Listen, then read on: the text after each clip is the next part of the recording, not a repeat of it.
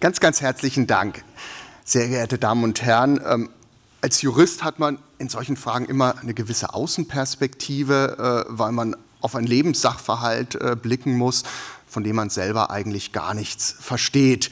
Es kommt noch hinzu und ich äh, möchte eine Einschränkung machen. Ich möchte einen juristischen Blick vor allem aus verfassungsrechtlicher Sicht auf dieses Thema lenken.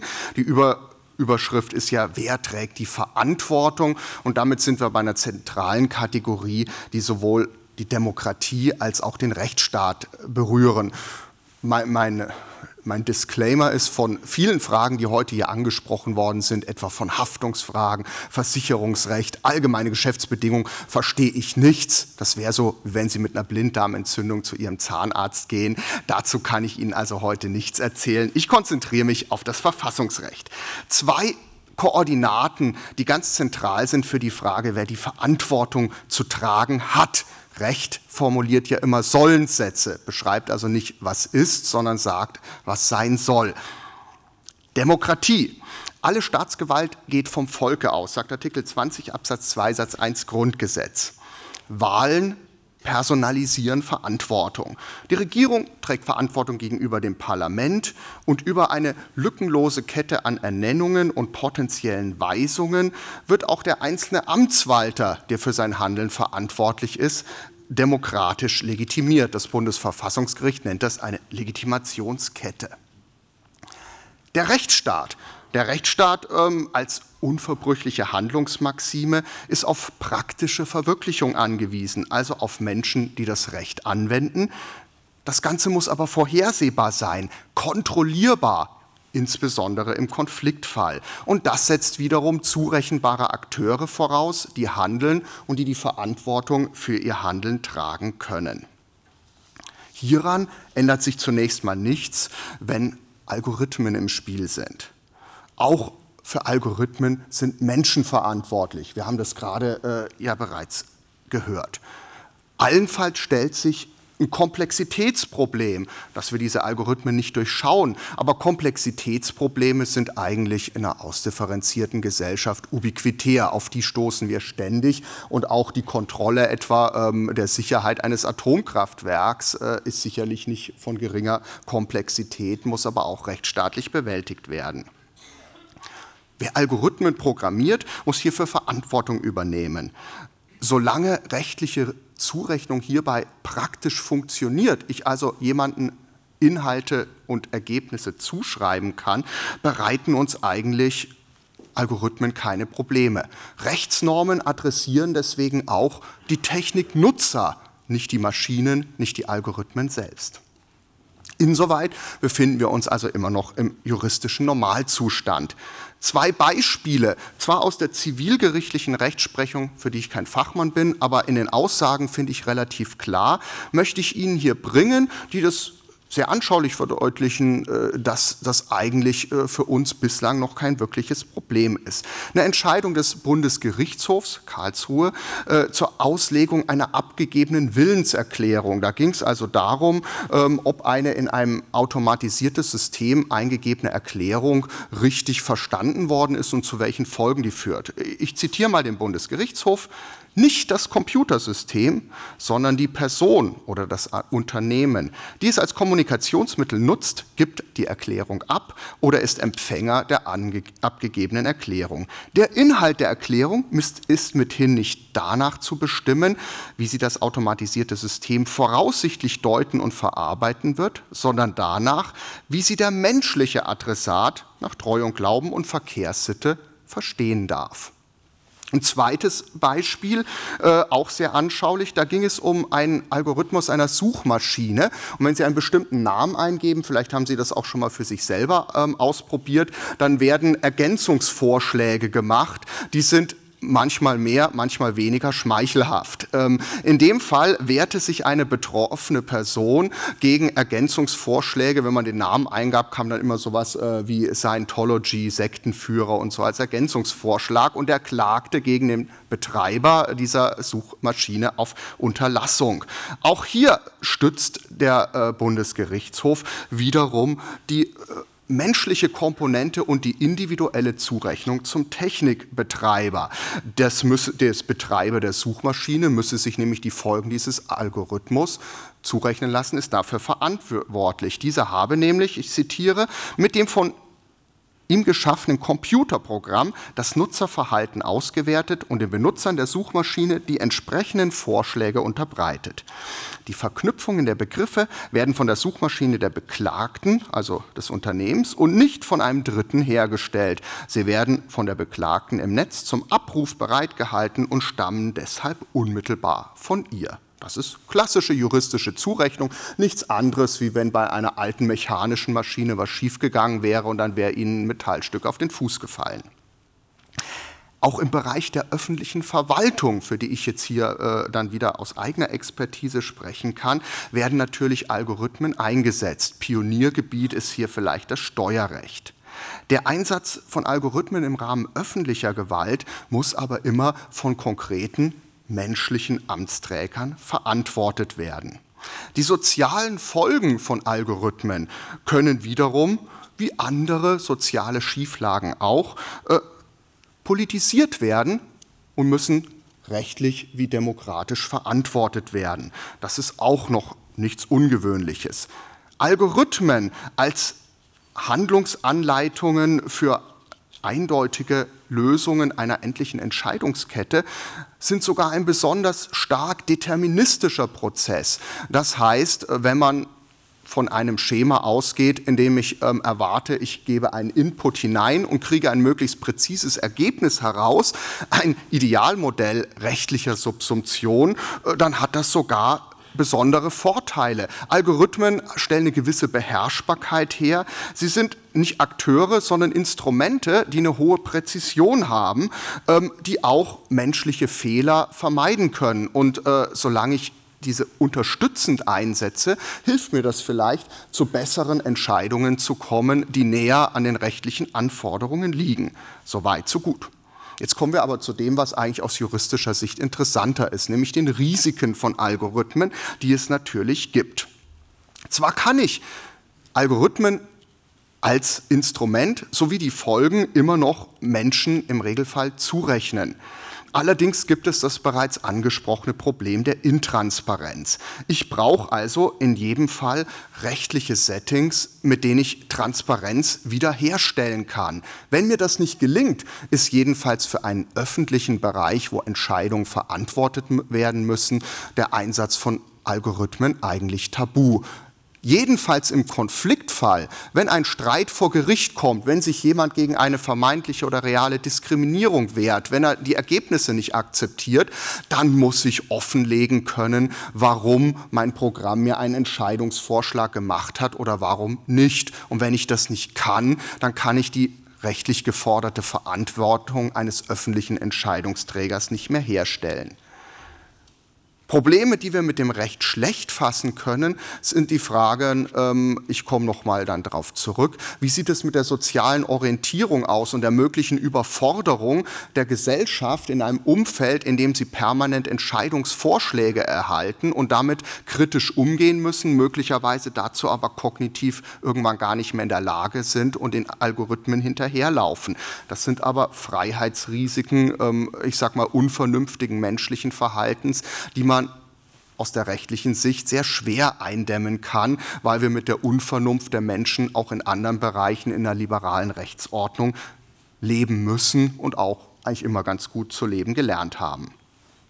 Für das Recht viel kategorialer ist ein Problem, ähm, nämlich diese Idealisierung eines deterministischen Prozesses, bei dem ich eine klare Ausgangsgrundlage habe, die ich arithmetisiert verarbeiten kann und die zu einem ganz bestimmten Ergebnis führen soll, das ist etwas, mit dem wir im Recht eigentlich nur sehr selten zu tun haben.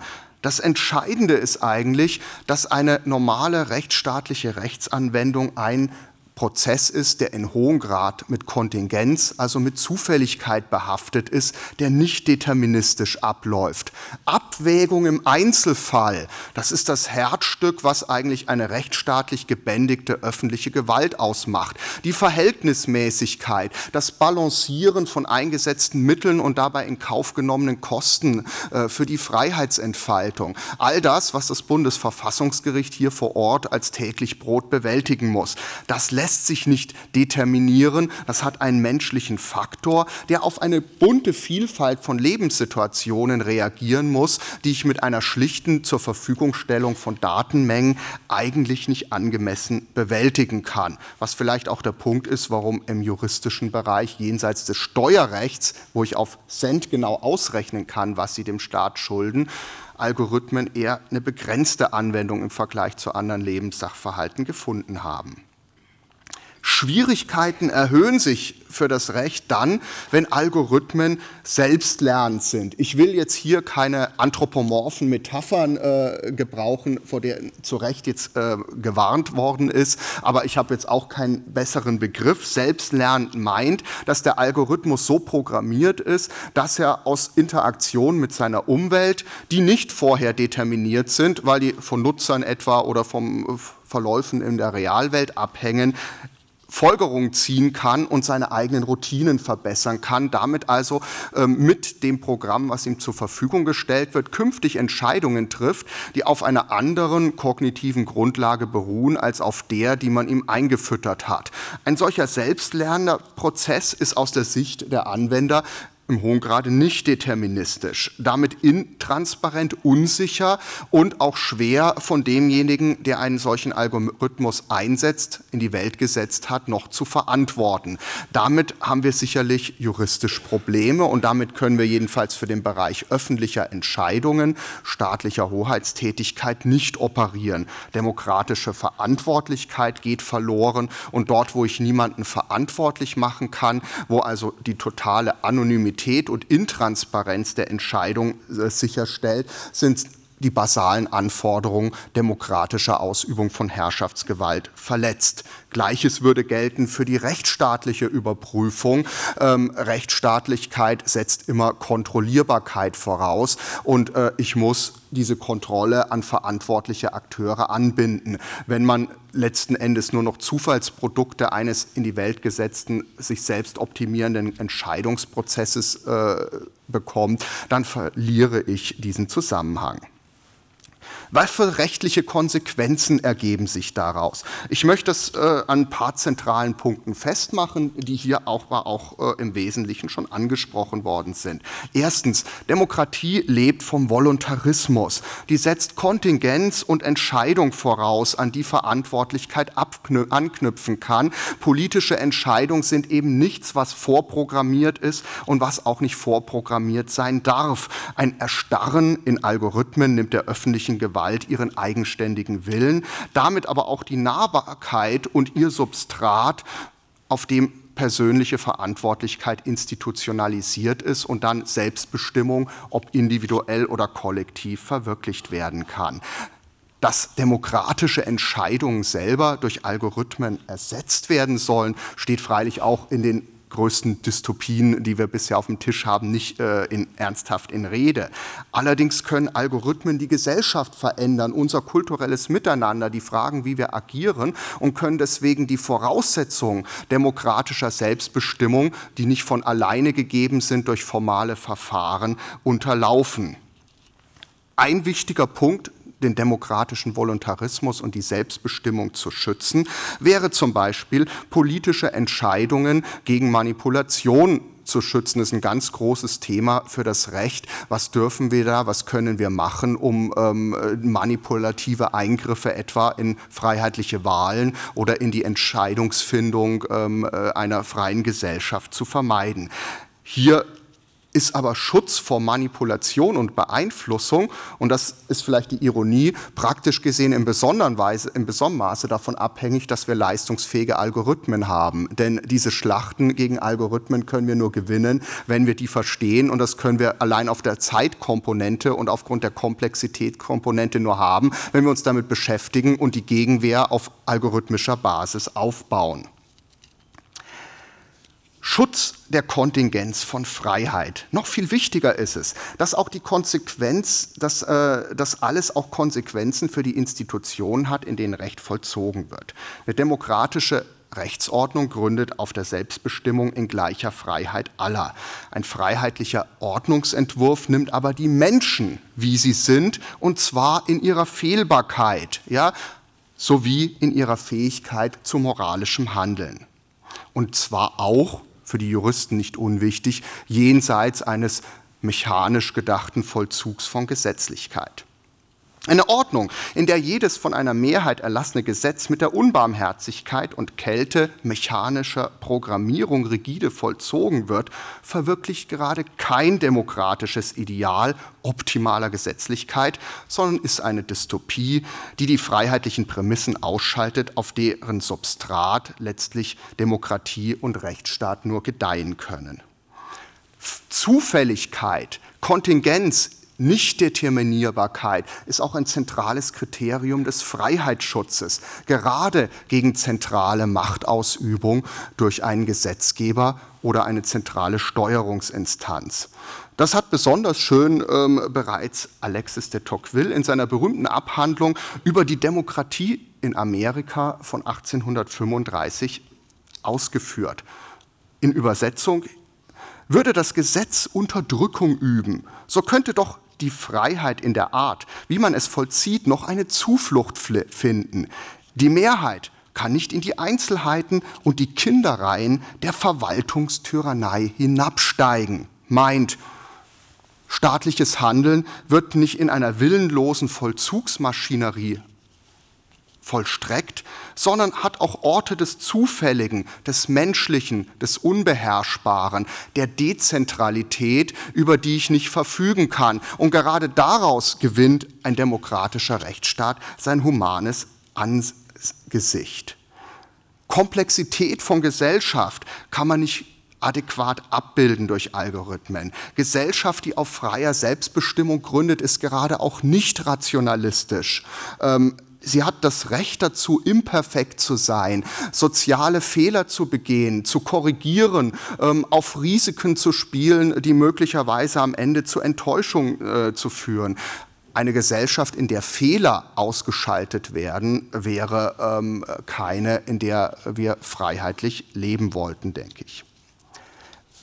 Deswegen dürfen natürlich bei der Rechtsanwendung Algorithmen nicht diese Zufälligkeit, die letzte persönliche Verantwortung der einzelnen Amtswalter, die eine Entscheidung treffen, äh, aus Überzeugung beseitigt werden. Sonderinteressen und Argumente, die sich nicht typisieren und damit nicht abstrakt im Vorfeld ähm, äh, programmieren lassen, müssen immer auch einen Weg zur Berücksichtigung finden. Auch ein automatisierter Prozess muss deswegen aus rechtlicher Sicht Kanäle haben, wo ich meine Einwände oder Sonderinteressen, meine Sondersituation einspeisen kann. Ähm, besonders progressive Ansätze, Maschinen eine formale Rechtssubjektivität zuzuweisen, dem Algorithmus mit seiner Infrastruktur etwa, das mag für das zivile Haftungsrecht interessant sein, wenn ich frage, wer muss für einen Schaden bezahlen, ist aber für die für mich interessanten Fragen der individuellen und kollektiven Selbstbestimmung in einer freiheitlichen Gesellschaft von vornherein inadäquat. Zeitgewinn für Entscheidungsverfahren. Dort, wo Menschen verantwortlich entscheiden, brauchen sie Zeit. Und das heißt auch, es wird immer wichtiger, dass man äh, die politischen Entscheidungen entkoppelt von den, der störenden Geräuschkulisse rasant ablaufender, algorithmisch gesteuerter Empfehlungen und Eingaben. Man muss also wieder politische und amtliche Zeitsouveränität zurückzugewinnen. Für die alltägliche Politik heißt das vielleicht auch manchmal, bitte nicht auf alles zurücktwittern ja, ähm, und nicht irgendwie äh, sich faszinieren lassen von, dem, von der Masse der Likes und von den Empfehlungen, die die Suchmaschine rausgibt, wenn die jemand ähm, gut manipuliert hat. Damit bleibt es dabei, Algorithmen können nur eine unterstützende Funktion haben, keine Entscheidungsfunktion, aber das ist eigentlich selbstverständlich. In juristischen Verfahren muss die Subjektstellung als Verfahrenssubjekt gewahrt werden. Wer nicht mehr als eigenverantwortlicher Akteur seine eigene Position in einem, in einem, Verfahren einbringen kann und auf Augenhöhe mit der Verwaltung kommunizieren kann, wird schnell zum bloßen Verfahrensobjekt herabgewürdigt. Eine zentrale Forderung der Menschenwürde ist, dass sie immer ihre Subjektstellung bewahren. Das bedeutet auch, dass es ein Mindestmaß an menschlicher Interaktion immer geben muss, dass es Chancen geben muss, ähm, sich zu positionieren und das von einem menschlichen Adressaten zur Kenntnis genommen wird. Eine schlichte Unterwerfung unter automatisierte Entscheidungen wäre damit unvereinbar. Ein Modell, das im Übrigen auch Artikel 22 Absatz 1 der Datenschutzgrundverordnung zugrunde liegt, die das allerdings ähm, unter einen unter Verhältnismäßigkeit stehenden Eingriffsvorbehalt stellt. Nachteile im Rechtsschutz müssen vermieden werden. Ich hatte schon gesagt, wenn ein Algorithmus einen Vorschlag unterbreitet und die Verwaltung dem folgt, ähm, muss kann das in vielen Fällen zu was ganz Vernünftigen führen, dann akzeptieren das auch die Bürgerinnen und Bürger. Im Konfliktfall, wo sie es nicht akzeptieren, da muss ich in der Lage sein zu erklären, wo ich hinkomme und das führt dann zu Begründungspflichten, die diese Intransparenz jedenfalls auf ein erträgliches Maß reduzieren und die einzelnen Menschen wieder in eine eigenverantwortliche Position zurückführen, in der sie ihre Rechte wahrnehmen können, auch gegenüber einer algorithmisch beeinflussten Welt menschliches Eingreifen in algorithmische Entscheidungsstrukturen und deren Ergebnisse muss jederzeit möglich sein. Allein die Potenzialität, dass ein Mensch sagen kann, stopp, hier läuft was aus dem Ruder, stellt dann wieder Verantwortlichkeit her, denn ich kann dem Menschen dann vorhalten, du hast es kommen sehen, du hast einfach nur zugesehen und du hast nicht gehandelt. Damit hat man eigentlich Dinge, die man aber auch, äh, denke ich, in unseren Verfahrensstrukturen ganz gut verwirklichen kann.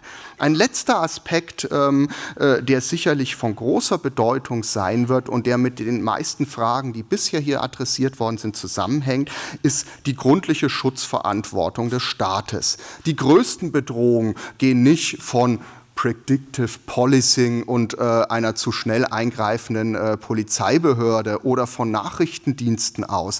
Die meisten Bedrohungen gehen aus von zum Beispiel großen Unternehmen mit quasi Monopolstrukturen, äh, also von Privaten mit großer Handlungsmacht, mit großer gesellschaftlicher und ökonomischer Macht. Umso stärker diese Machtstrukturen unser Leben beeinflussen, umso wichtiger wird es natürlich, dass der Staat sich schützend vor die Menschen stellt ähm, und diese gegen diese nicht hoheitliche, private, sanfte, aber wirkmächtige Gewalt in Schutz nimmt. Zum Beispiel gegen Diskriminierungen, die immer durch die Ausrichtung der Algorithmen, also durch das entstehen, was die Menschen hineinfüttern. Und damit muss der Staat auch die Menschen, die Algorithmen programmieren und verwenden, in die Verantwortung nehmen. Verhaltenssteuerung, die Autonomieverluste begründen können, müssen reguliert werden und auf ein sozialverträgliches Minimum oder sozialverträgliches Maß begrenzt werden. Algorithmen, die die Herrschaft des Mainstreams befördern, weil sie einfach nach äh, standardisierten Routinen herauswählen, was die meisten Menschen wollen, erschweren in der praktischen sozialen Wirklichkeit Minderheitenschutz. Dem muss natürlich in besonderer Weise entgegengewirkt werden und der Staat hat eine besondere Verantwortlichkeit, dass er sich gegenüber Mainstream gesteuerter äh, sozialer Realität in einer elektronisierten Welt zugunsten der Minderheiten positioniert, die die ersten Opfer äh, von Typisierung, Stereotypisierung und Routinen werden. Damit braucht man also eine aktive ähm, Regulierung, eine Inpflichtnahme von privaten Nutzern. Praktisch gesehen stößt das oft an das Problem der Extraterritorialität. Das ist das Schwierigste, was wir juristisch zu lösen haben. Der Betreiber sitzt in den USA oder in China. Man sollte sich aber darauf besinnen, dass auch China und die Vereinigten Staaten in Europa Geschäfte machen wollen und Geld verdienen. Und manchmal ist unser praktischer Zugriff, wenn wir es wirklich wollen, viel größer, als man sich das so denkt. Ja, und ähm, auch äh, Kartellgeldbußen gegen Google erzielen ihre Wirkung, äh, wenn die in Europa vollstreckbar sind und damit ein Markt mit 500 Millionen Menschen abgeschnitten würde. Also äh, wir sollten da nicht zu schnell ähm, die Flinte ins Korn werfen. Regulierung ist durchaus möglich. Machtasymmetrien sind auszugleichen. Ein ganz altes Thema des Rechts, was es seit den 70er Jahren auch verfassungsrechtlich immer wieder entdeckt hat, ähm, dass man in extrem Machtasymmetrien die schwächere Partei schützen muss mit Mitteln des Rechts, um nicht übervorteilt zu werden. Transparenzsicherung durch rechtliche Vorgaben, die eine Infrastruktur der Überprüfung ähm, äh, sicherstellt und vielleicht äh, ganz wichtig Aufbau staatlicher Wissensressourcen, um dieser Regulierungsverantwortung gerecht zu werden. Ich komme damit zum Schluss. Rechtliche Zurechnung gründet auf fixierbarer Gesetzgebung. Diese ist nicht notwendig statisch, muss aber doch hinreichend zähflüssig sein, um trägen und zeit abhängigen Verfahren normativer Setzung angemessen operieren zu können. Digitalisierung entgrenzt und entkoppelt in der äh, Tendenz. Das ist aber weder ein Grund für Kulturpessimismus noch für naive Technikgläubigkeit. Wir müssen einfach wie bisher auch sinnvolle rechtliche Reaktionen auf gesellschaftliche Herausforderungen entwickeln. Wenn man eine historische Perspektive einnimmt, ähm, dann sind die Umwälzungen, die wir heute zu bewältigen haben, kaum wesentlich größer als die, jedenfalls das Recht, etwa in der industriellen äh, Revolution oder im Übergang von der, Dienstleistungs zur Indust äh, von der Industrie zur Dienstleistungsgesellschaft zu schultern hatte. Wir müssen Wandel gestalten, Verantwortlichkeit herstellen. Für das Recht bleibt menschliche Intuition und Nichtdeterminierbarkeit immer unverzichtbar. Es eignet sich daher in besonderem Maße als ein verbliebener Schutzraum letzter Verantwortung in einer Welt der Algorithmen. Ganz herzlichen Dank. Okay.